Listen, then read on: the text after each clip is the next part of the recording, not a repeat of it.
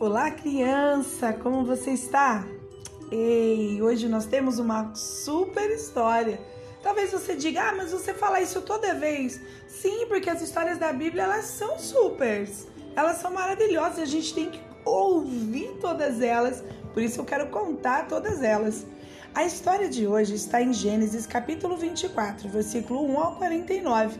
Se você tiver dúvida, pede para a mamãe e o papai abrir a Bíblia, tá escrito lá, tá bom? A história de hoje é essa. Deus prepara uma esposa para Isaac. Eita, o Isaac já cresceu, já virou um homem e agora é hora dele casar. Abraão já era bem velhinho quando pediu para o seu servo não deixar o seu filho se casar com uma moça de Canaã. Pediu a ele que escolhesse uma moça de sua terra. Ele não queria que Isaac casasse com uma moça diferente daquelas pessoas que faziam parte da mesma família, da mesma família, da mesma fé.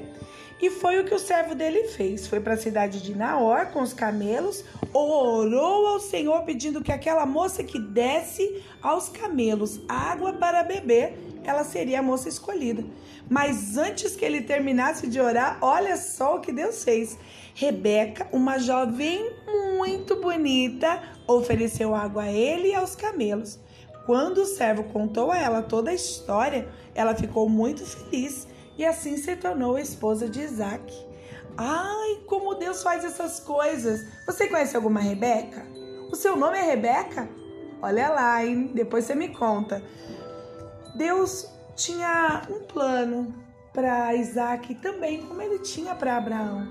E aí ele não queria que Isaac se casasse com uma pessoa que não fosse entender os planos de Deus. Né? Quando uma pessoa serve a Deus e a outra não serve a Deus, você acha que vai dar certo? Aí você casa com uma pessoa que ama Deus e uma pessoa que odeia a Deus. Não vai dar certo, não tem como dar certo. E aí foi exatamente isso que Abraão queria. Abraão queria que Isaac tivesse uma boa esposa. O que, que nós aprendemos com essa história? Primeiro, que Deus é bom. Ele ouve todas as orações e ele sempre tem um plano, ele sempre tem tudo planejado e ele cuida de tudo.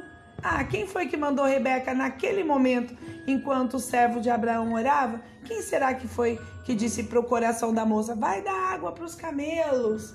Certamente foi Deus, porque ele tem um plano. Confesse a Deus as suas necessidades. Conta para ele numa oração tudo o que você precisa. Aquele servo disse: Deus, eu preciso encontrar a esposa do Isaac. E Deus ouviu a oração. Então conta para Deus tudo que deixa você triste, tudo que você precisa. Senhor, eu preciso aprender a lição da escola que eu não estou conseguindo. Eu preciso aprender matemática, eu não estou conseguindo. Eu preciso ser um, uma, boa, uma boa filha, um bom filho, uma boa criança.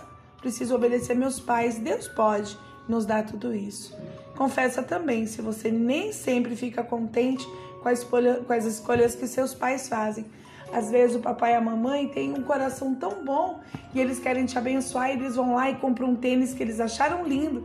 E aí eles chegam felizes em casa e dizem: Olha, filho, olha, filha, eu comprei um tênis lindo. Ah, eu já vi as crianças fazerem isso. Elas olham com desprezo e falam: Eu não gostei e não vou usar. Olha que triste. Você imagina se Deus escolhesse uma esposa para Isaac e quando chegasse lá, Isaac olhasse e falasse: Eu não quero, não gostei.